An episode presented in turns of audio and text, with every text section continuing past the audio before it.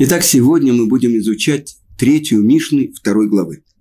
И это слова Раби Шимона. И что же говорит Раби Шимон?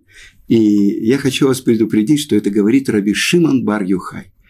Величайший еврейский мудрец, ученик Раби Акива, через которого мы получили все то, что называется тайная Тора, книга Зор и величайшее открытие э, на которых основано знание, которое человек не может получить, э, просто изучая Тору. Это называется получение, это называется Кабала. Это то, что Муше Рабейн, наш учитель Муше, получил с горы Синай, и то, что получил разрешение раскрыть в мире своим ученикам Раби Шимон бар -Йохай. Итак, на какие три части делится Тара? Есть письменная Тара, есть устная Тара и есть тайна. И это вот как раз то, что имеет отношение к этому третьему уровню. И, несомненно, весь Талмуд наполнен высказыванием Раби Шимона. И вот это Мишна, но мы еще об этом поговорим, как э, делится на три части Тара. Да? Итак, что же сказал Раби Шимон? שלושה שאכלו על шулхан אחד ולא амру עליו דברי תורה כאילו אכלו מזבחי מתים. Итак, сказал Раби Шимон, если трое сидели за трапезой и не говорили о Торе, то как будто они ели от жертв, принесенных мертвым.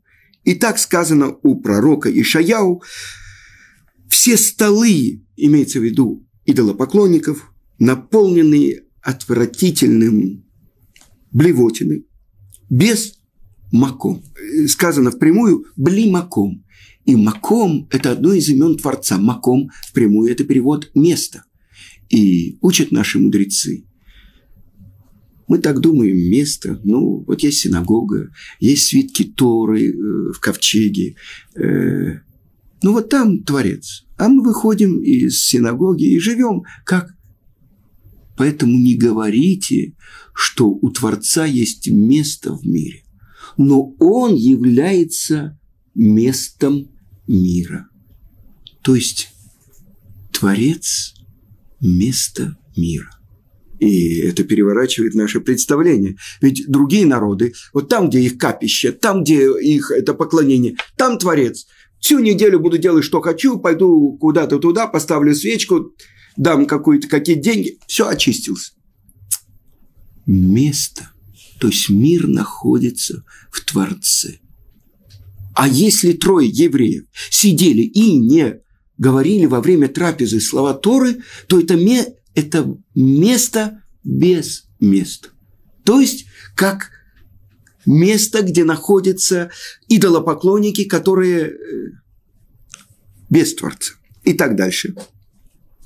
אבל שלושה שאכלו על השולחן אחד ואמרו עליו דברי תורה, כאילו אכלו משולחנו של מקום. Баруху. Но трое, которые сидели и говорили во время трапезы слова Торы, как будто они ели перед Творцом. И так написано у пророка Хискияу, «Вейдабер Элай зе шулхан ашер лифнешем». И сказал он мне, вот стол, который перед Творцом.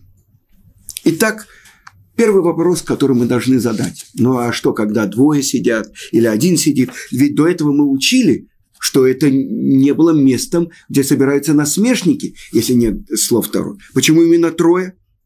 И здесь особенная есть вещь. Трое, когда вместе договариваются о трапезе, вместе трапеза – это только э, трапеза с хлебом. Когда они вместе едят, в конце они должны произнести зимун, приглашение, особенное установление, как произносится благословение после еды, когда едят трое. Именно трое. И почему же сказан следующий вопрос? Шлоша шахлу, которые уже ели, которые уже... Почему прошедшее время? Сидели за трапезой, они сидят. И отсюда учится закон, который э, приводит Шелханарух, что во время еды человеку запрещено говорить. То есть он что-то может ответить, но он не может э, говорить. э, то есть много говорить, потому что может попасть еда в его дыхательное горло. И поэтому, когда говорят, после завершения трапезы. Так вот, если они сидели и не, не говорили слова Торы, то как будто они ели перед идолами и ели от э, мертвого. И это то, что э, говорится о жертвоприношениях э, перед идолами, и это сказано в Торе, и прилепились они к Бааль-Пеору и ели от жертв, приносимых мертвым. Потому что идолы называются глаза есть у них, уши есть у них, рот есть у них, глаза есть у них, но они не видят, уши есть у них, но они не слышат. Поэтому называется идолопоклонство Элохим Ахерим, как бы божества чужие. Объясняет Раши в том же месте. Они чужие для тех, кто им служит. К ним взывают, но они не слышат. К ним приносят, но они не... Вы понимаете? То есть как будто ели перед мертвым. А мы с вами уже говорили, что это такое служение Бальпеору. Когда человек, отправляя свои естественные надобности, это есть служба перед Бальпеором и один из больших мудрецов предыдущего поколения, он говорил, что все учение Дарвина – это и есть современное поклонение Бальпе-Ору. Потому что если человек произошел от обезьяны, он никому ничего не должен. Он произошел от этой покалеченной обезьяны, он такой умный, кончил два университета, он может вести себя как самое последнее животное. Ешь, пей, завтра умрешь. Обезьяна, вы понимаете? А если мы произошли от первого человека, от Адама, которого сотворил Творец, тогда это что-то другое. И поэтому чем дальше мы от произведения рук самого Творца, тем мы ниже на ступень. Здесь же от обезьяны, помните, в советских учебниках было вот эта самая обезьяна, которая начинает постепенно выпрямляться, хватается этот молот – бьет по наковальне, строит светлое будущее, отправляет Гагарина в космос. И в наше время, в 60-х годах, э, говорилось, что Гагарин был в космосе, летел по небу и никакого Бога не видел. И какой-то ребенок в школе сказал, только чистые сердцем могут видеть Творца. Хотя много, множество было публикаций, что что-то такое он там видел, и это было причиной того, что он так трагически погиб, но мы не об этом говорим. Мы говорим о том, что человек, трое, которые сидели, ели и не произносили слова Творца, были маком, без Творца. Потому что едят и пьют. Это вот то, что ешь, пей, завтра умрешь. И не вспоминают того, кто посылает им еду. Ну как, они же сказали, помыли руки, сказали, амоци леха минарец, достающий хлеба из земли. А дальше есть пить, Потому что у меня рецепторы на языке хотят вкусное что-то ощутить, у меня желудочный сок выделяется. То есть как бы в этот момент это вспоминается известный хасидский анекдот. Приходит какой-то человек, ему еду, ставит еду хозяйка и спрашивает, скажите, пожалуйста, а вот вы из такого-то местечка, а вот скажите, такой-то Рэборук э, жив, как у него? Он мертв. Дальше. А тетя Хася, она мертва. А Рэбзел, он умер эта бедная женщина говорит, как умер? Все, я ничего не слышала, все. Когда я ем, для меня все мертво. Вы понимаете, это человек, который ест только чтобы набить свой желудок и только-только чтобы дать пищу своему телу. Но ведь что такое человек? Это то, что написано в Шулханарухе. Это удивительное, чудесное творение, когда соединяется душа, которая пришла из самых высших духовных миров, и материальное тело. Тогда вот когда отделяется душа от материального тела, тогда это стол, наполненный блевотиной, как перед идолами, как перед Бальпеор. Бальпеор – это то место, где люди ходят по естественным надобностям. Когда они, это то, что называется, многие люди думают, откуда Э, на жаргоне э, лагерном в тюрьме вот это место, где идут опорожняться, называется параш. Потому что афрашот – это выделение. И это, вы понимаете, люди, которые знали язык Торы, и, может быть, когда-то даже учились, вот это был э, в основном воровской жаргон, он может быть на 30-40% наполнен ивритскими корнями. Шмон, что такое? Это э, на воровском жаргоне, это проверка, обыск. Потому что в Шмоны именно в 8 часов в одесской тюрьме проводили обыск. И так далее, и так далее. Шабашка. И я не буду останавливаться на этом, но мы э, понимаем, почему это еда перед Бальпеором. Идем дальше.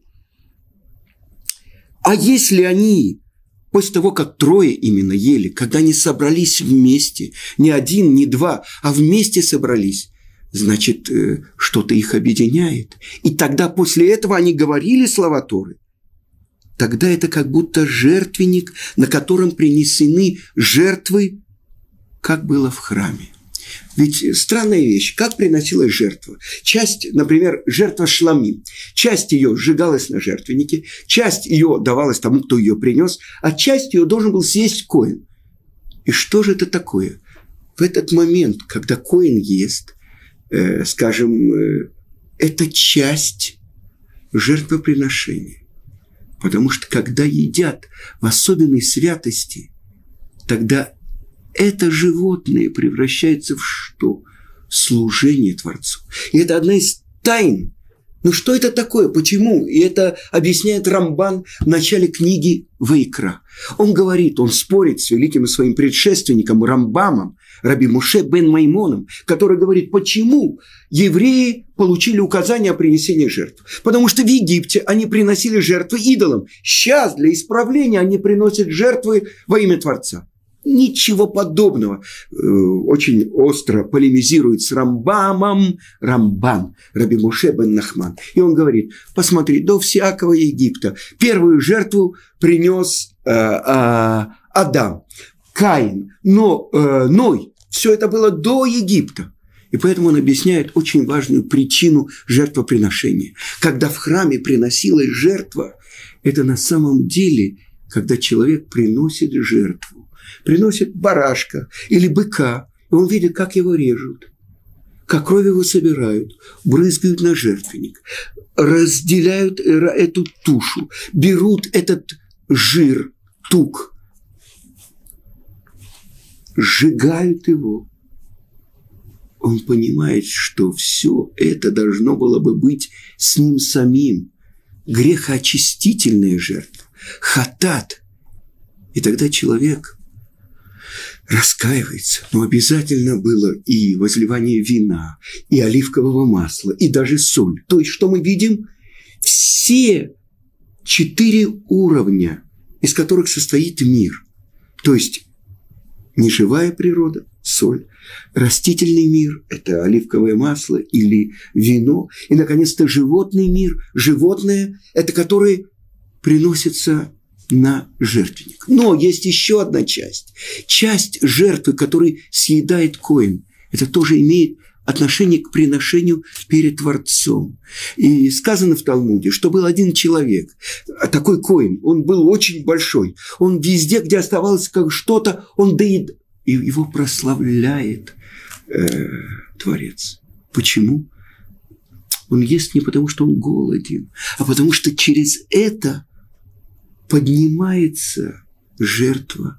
А представьте себе, э, жертвы, во время которых левиты должны были играть на музыкальных инструментах и петь. Объясняется, что когда человек попадал в храм, что это запах благовонный, благоуханный перед Творцом. Сжигают, режут животных, сжигают мясо. Это вы представляете себе, какой паленый запах должен быть. А сколько крови там до того, как очищался э, храм, там крови могло быть до щиколотку. И вот это благовоние, потому что через это человек сокрушал свое сердце и приближался к Творцу. Курбан, жертва, лякрив курбан, принести жертву, коров, близость. То есть грехи, которые совершил человек, они отдалили его Творца. Он приходит в храм – и он приближается к Творцу. Когда он видит все то, что было, почему он совершил такой грех? Кровь ударила. Или жир, вот который тук на его желудке. Вот это причины, по которым он отказался от исполнения воли Творца, нарушил, отодвинулся от него. Сейчас, благодаря тому, что он попадает в это место, в храм, он приближается к Творцу. Так объясняет Рамбан смысл всех жертвоприношений. Так вот, те, которые сидят за столом, они ели и пили. Но вот они говорят слова Торы, они присоединяют свое тело и душу к источнику, который послал их в этот мир. И так сказано, как будто это стол перед Творцом – а это стол перед Творцом, это говорится о жертвеннике в храме.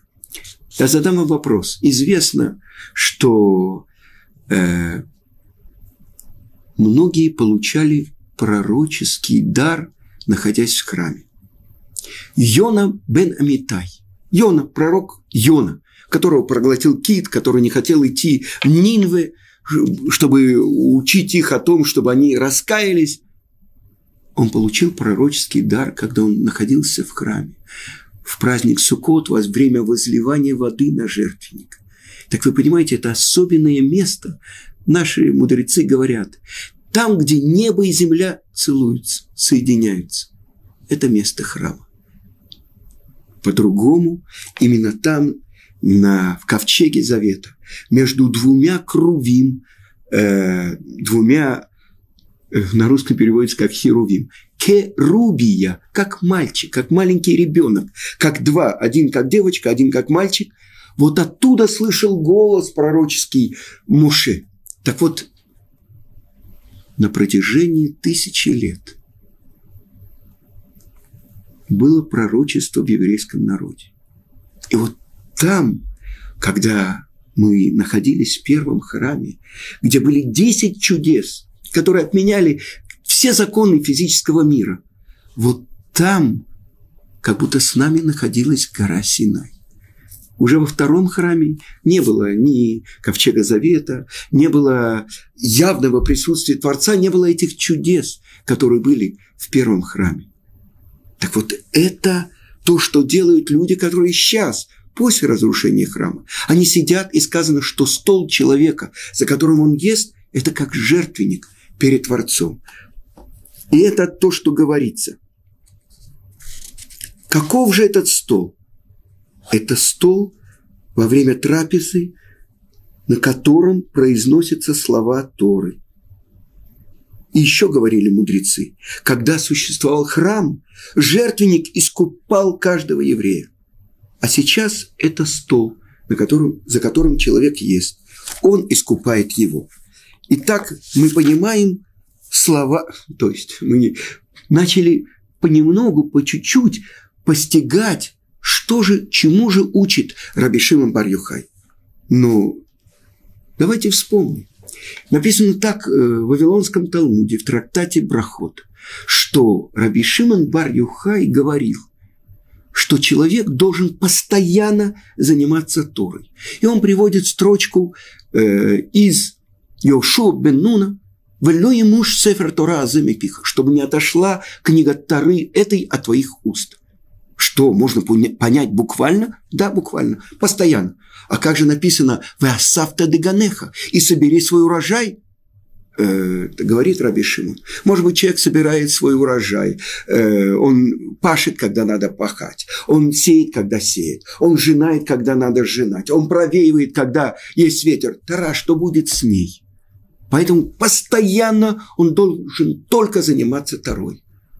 А кто же будет это э, часто люди задают вопрос, а что будет э, со всем народом Израиля? Все будут учить Тору, бу-бу-бу, бу-бу-бу, а кто будет охранять границы, кто будет обрабатывать хлеб? Отвечает на это Раби Шимон. Придут другие народы и будут пасти твой скот. Если же ты не исполняешь волю Творца, ты, тот, кто мог постоянно изучать Тору, занимаешься собиранием урожая, этим ты нарушаешь волю Творца. Но возражает ему Раби Ишмаэль и говорит, многие, э, можно понять эту строчку не буквально. То есть, чтобы Тора управляла всеми твоими будничными делами. И в конце Талмуд говорит, многие пробовали, как раби Шимон бар и у них не получилось. Многие пробовали, как раби Ишмаэль, и у них получилось. Так что же, Раби Шимон Бар не прав, Раби Шмаль прав? Нет. Объясняет это Тосвуд что вот такие цельные праведники, как Раби Шимон Бар Юхай, если бы они собирали урожай, это было бы нарушение воли Творца. И поэтому, если есть единицы, которые могут полностью посвятить себя изучению Торы, это величайшее достижение. Но многие не могут так.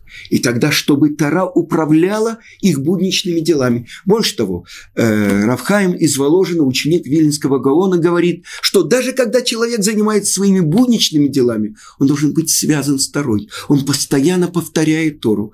И это то, что я рассказывал вам, что один мой э, хороший приятель, друг, Рав Ицкак Зив, он увидел, как Рав Ицкак бежит по дороге. И он остановил свою машину, он ему бибикал – когда он побежал за ним, он увидел, он все время повторяет Мишнайот. То есть, когда он в дороге, у него нет времени на другое, он посередине какого-то дела, он всегда связан с изучением Торы. И в качестве примера я хочу вам привести одну историю, которую рассказал э, Э, Хофицкайм, вы знаете, это э, Рав Исраиль Мейер из Радина он э, многие вещи объяснял через притчу. И вот он рассказал про одного человека. Один простой земледелец, назовем его Яник, он никогда, он жил в своем маленьком местечке и никогда не попадал в большой город. Но однажды он услышал, что есть что-то такое особенное, то, что называется поезд. И он пришел, и он собирал долго деньги – и он добрался до ближайшей железнодорожной станции и подошел к кассе. И вот он сказал, мне надо поехать в Краков. И спросил его кассир, в каком классе вы хотите ехать? Он говорит, не знаю. В первом классе? Он сказал, хорошо. И э, он выложил всю сумму, которую необходимо, и вошел в поезд. Но он не знал, э, куда идти, э, где там, какой класс. Он вошел в поезд и достал из кармана монеты, взял билет, и вдруг раздался пронзительный гудок, и, значит, он настолько был зачарован вот этим железным конем, поездом. И он зашел в поезд, и после, через какое-то время, через несколько минут, раздался еще гудок, и поезд тронулся. Сердце этого Яника билось такт со стуком колес – Поезд мчался все быстрее и быстрее. За окном мелькали поля, луга, овраги. Он сидел, прижавшись к окну лицом, и испытывал величайшее наслаждение от каждого проносящегося мгновения. Но внезапно открылась дверь, и вошел в вагон кондуктор. «Приготовьте ваши билеты», – громко объявил он. Он, э, этот Яник, озабоченно оглянулся – все э, пассажиры шарили по карманам и доставали билеты. К своему ужасу он увидел, что все пассажиры держат в руках синий билет, в то, время, в то время, когда у него был билет белый. Как же поступить? Показать свой билет. И будь что будет. Или, чтобы избежать неприятностей, лучше спрятаться где-то э, и спрятать этот билет в карман пассажир, который сидел напротив него, он заметил его растерянность, и он спросил, у тебя нет билета? Не беспокойся, спрячься у меня под скамейкой до тех пор, пока кондуктор не уйдет из вагона. Он чуть подвинулся, и Яник залез под лавку. «А, «И я тебе скажу, когда тебе можно будет вылезать», – пообещал этот пассажир. Но э, так как Яник был не очень опытный в своих делах, Э, в этих делах. Он залез под лавку, и как бы тело его было там, но его сапоги торчали из-под лавки. И, конечно, кондуктор его заметил и громким голосом сказал «Вылезай немедленно!» И он, растерянный, вылез и с замиранием сердца ожидал, что будет дальше. «У тебя нет билета, а?» – грозно спросил кондуктор и впился в него гневным и пронизывающим до костей взглядом. «У меня есть билет, но не синий». «Так у тебя есть билет?» С людоедской усмешкой произнес кондуктор. «Что ж, давай на него посмотрим». И с великой опаской Яник достал из кармана белый билет и протянул его кондуктору. Ого! Да это же билет в первый класс! Удивленно сказал кондуктор. Где ты его взял? Я его купил на вокзале за четыре с половиной злотых. Дрожащим голосом ответил Яник.